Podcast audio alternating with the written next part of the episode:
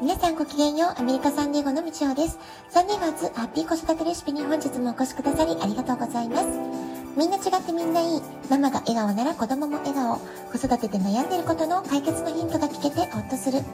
子育てがちょっと楽しく思えてきた。聞いてくださってるあなたが少しでもそんな気持ちになってくれたら嬉しいなと思いながら毎日配信をしております。昨日土曜日の夜は仕事仲間たちとのパーティーに参加してきました。参加者メンバーは中国系アメリカ人と日本人というアジア人の集まりだったんです。ホストをしてくれたのは日本人のメンバーで、えー、天ぷらパーティーということをね、企画してくれました。でそれで、まあ、天ぷらがね、メインディッシュってことなので、私は昨日はきゅうりとトマトにモズスクスをあえた酢の物、えー、あとね、大葉もちょっと刻んだりして、香り付けして持っていったのと、あと切り干し大根の煮物、この2つをね、持っていったんです。でカリフォルニアはもともと健康意識が高い人がね多く住んでるようなねそういう印象があるんですね。ですから日本の食事っていうのはすごくヘルシー、えー、健康にいいんでしょっていうことで、えー、すごくね、えー、どの民族の方からも、え健康に気を配ってる方ほど日本食が大好きって方もね多かったりします。で私が2001年今から20年ほど前にサン来たばかりの頃はまだ焼き鳥屋さんも一軒もありませんでした。ラーメン屋さんもありませんでした。ですけれども今ね20年経ってみると、えー、特にね最近ラーメン屋さんのブームなんですよね。日本のラーメン大人気なんです。ですからラーメン屋さんもたくさんあるし焼き鳥屋さんももちろんありますし今ね日本食レストランサンデーゴの、えー、いくつか思い浮かべてみると食べられない日本食ほとんどないんじゃないかなっていうぐらいすごく充実した恵まれた環境で過ごすことができています。で、今回はね、天ぷらパーティーだったんですけれども、天ぷらっていうのもアメリカ人もすごくよく知っている和食の一つだと思います。で、私たちはね、日本食の代表ってことで、例えば寿司とか天ぷらとかね、えー、あの刺身とかね、えー、とかそういった形でね、アメリカ人に日本食説明したりしますよね。ですけれども、実はこの天ぷらの歴史っていうのを調べてみると、元々の発祥はポルトガルからの南蛮料理として日本に入ってきた料理なんだそうです。ですね。で天ぷらの調理法が日本に伝わったのはなんと室町時代まで遡ることになります。鉄砲の伝来と同じ頃らしいんですよね。鉄砲の伝来とかキリスト教の伝来日本史の学習で勉強しましたよね。ヨーロッパにはフリッターといって野菜や魚に衣の味のついた衣をつけて油で揚げる料理があります、まあ、その流れでね、え、ポルトガルからの文化として日本に入ったんじゃないかなってことが言われてるんですね。でカトリックでは肉食を禁じる断食期間というのがあります。でこの時期肉を食べない代わりに野菜や魚に衣をつけて揚げたて料理を食べていたそうなんですね。でそして、えその断食期間のことをポルトガル語でテンポーラというふうに呼んでいたそうなんです。でこのテンポーラというポルトガル語が今私たちが天ぷらと呼んでいる日本語の語源になっているんじゃないかというふうにも言われています。でこんな風にして南蛮料理として日本に紹介され入ってきた、えー、天ぷらという料理なんですけれども江戸時代の初期になると油の生産量が増えることで江戸時代のファーストフードともいえる屋台がこの頃、えー、増えていってるんですけれどもその流れで寿司うなぎそばなどの屋台と並んで天ぷらの屋台も大人気になっていくそうなんですね。で高級料理という印象ではなくてやはりファーストフードですから庶民の味として串に刺した揚げたての天ぷらをおやつ感覚で食べる、まあ、これがね江戸の人たちの楽しみとなっていった庶民の味だったわけです。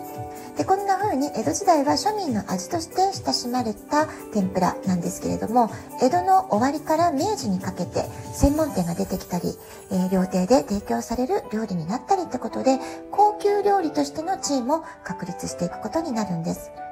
でそれから昭和初期はまた再び油が高価であるってことでなかなかね庶民としては手が出しにくいってことでお祝い事とか祭り事お正月、まあ、そういったね特別な時のお祝いの料理として、えー、食べるものであったりあるいは高級天ぷら専門店というのが次々に誕生していった、まあ、こういう歴史をたどっていきます。でその後太平洋戦争の戦時下では、えー、油はもちろんのこと食料不足に庶民たちは苦しむわけですよねですから天ぷらはいつの間にか食卓から消え庶民の味ではなくなっていってしまっていたんですでそれがね再び戻ってくるのが戦後の経済成長とともに油で揚げる料理っていうのが家庭にもまた戻ってきて非常に手軽なものであるってことで人気がまた復活していきました。そしてね、栄養も、えー、まあ、戦時下でね、みんな食べたいものが食べれないっていう時代を過ごしていますから、その反動でどんどん栄養が高いものを、えー、食卓に並べようっていう流れで、えー、栄養も豊富な天ぷら、ね、お野菜もいっぱいね、種類あげることできますし、お魚も楽しめるってことで、家庭の食卓に天ぷらがまた戻ってくるわけですよね。それからスーパーの惣菜売り場っていうのも発展していきます。でその中で天ぷらを中心とした揚げ物が大人気ってことで惣菜市場としても天ぷらはね非常に成長していくわけです。で昨日のパーティーではやはりね日本人はあ天ぷらみんな食べたことある知ってるってことをあると思うんですけれども、えー、中国人の方たちはあこれが日本人が、えー、本あの本場の味として楽しむ天ぷらなのねってことですごくね興味を持って、えー、どんな風に作ってるのどんな風に揚げるのとかねそういうこう調理法への興味があったりとか味を楽しんでみたりとか、えじゃあこの天ぷらを天つゆにつけて食べてねとかおうどんも一緒に楽しんでねってことで食べ方を教えたり、まあ、そういったことがねすごく楽しい時間だったなというふうに思います。えー、こんな風に海外生活をする時に様々な国から来た様々なバックグラウンドの人たちと出会うわけです。最初は言葉の壁もあるしお互いの文化や価値観の違いもあります。で食事はね、まあ、宗教的に例えば豚肉を食べちゃいけないとか、え肉を一切食べませんとかね、まあ、そういった宗教の戒律が厳しい方もいらっしゃったりしますから、まあ、こんな風にねいろいろ美味しい料理を一緒に食べるっていう時間を過ごすことで、えー、お互いの違いに気づいたり、えー、好みにの共通点に気づいたりね、えー、非常にね仲良くなれるきっかけ楽しさを共有できるきっかけになるのがこういったね料理を囲むっていう素晴らしいところなんじゃないかなっていうふうに思います。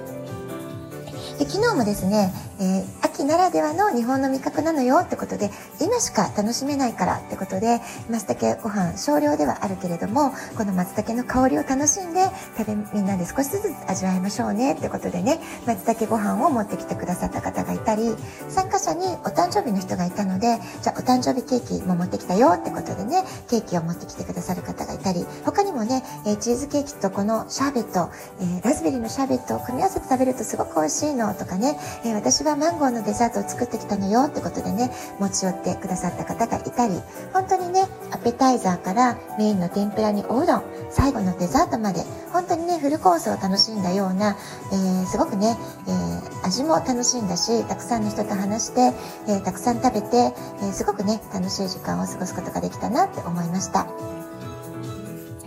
でね、改めて考えたのは、日本に生まれて日本で育ってきた私たちにとっては、当たり前のように、え日本食、和食っていうのは、えー、まあ、家庭の食卓であっても、本当に多種多様な食事を楽しむことができている。まあ、そのね、ありがたさに改めて気づくわけです。で、他の国の料理もね、素晴らしいところたくさんあるんですけれども、まあ、特に今私はね、アメリカに住んでいるので、アメリカの料理ってすごくね、シンプルといえばシンプルなんですよねですから日本食和食っていうものは本当に多種多様なこう食材を豊富に使うしすごく繊細だし味もね奥深いものがあるし本当にね、まあ、一言で言うと奥が深い世界だなって思うんですよね。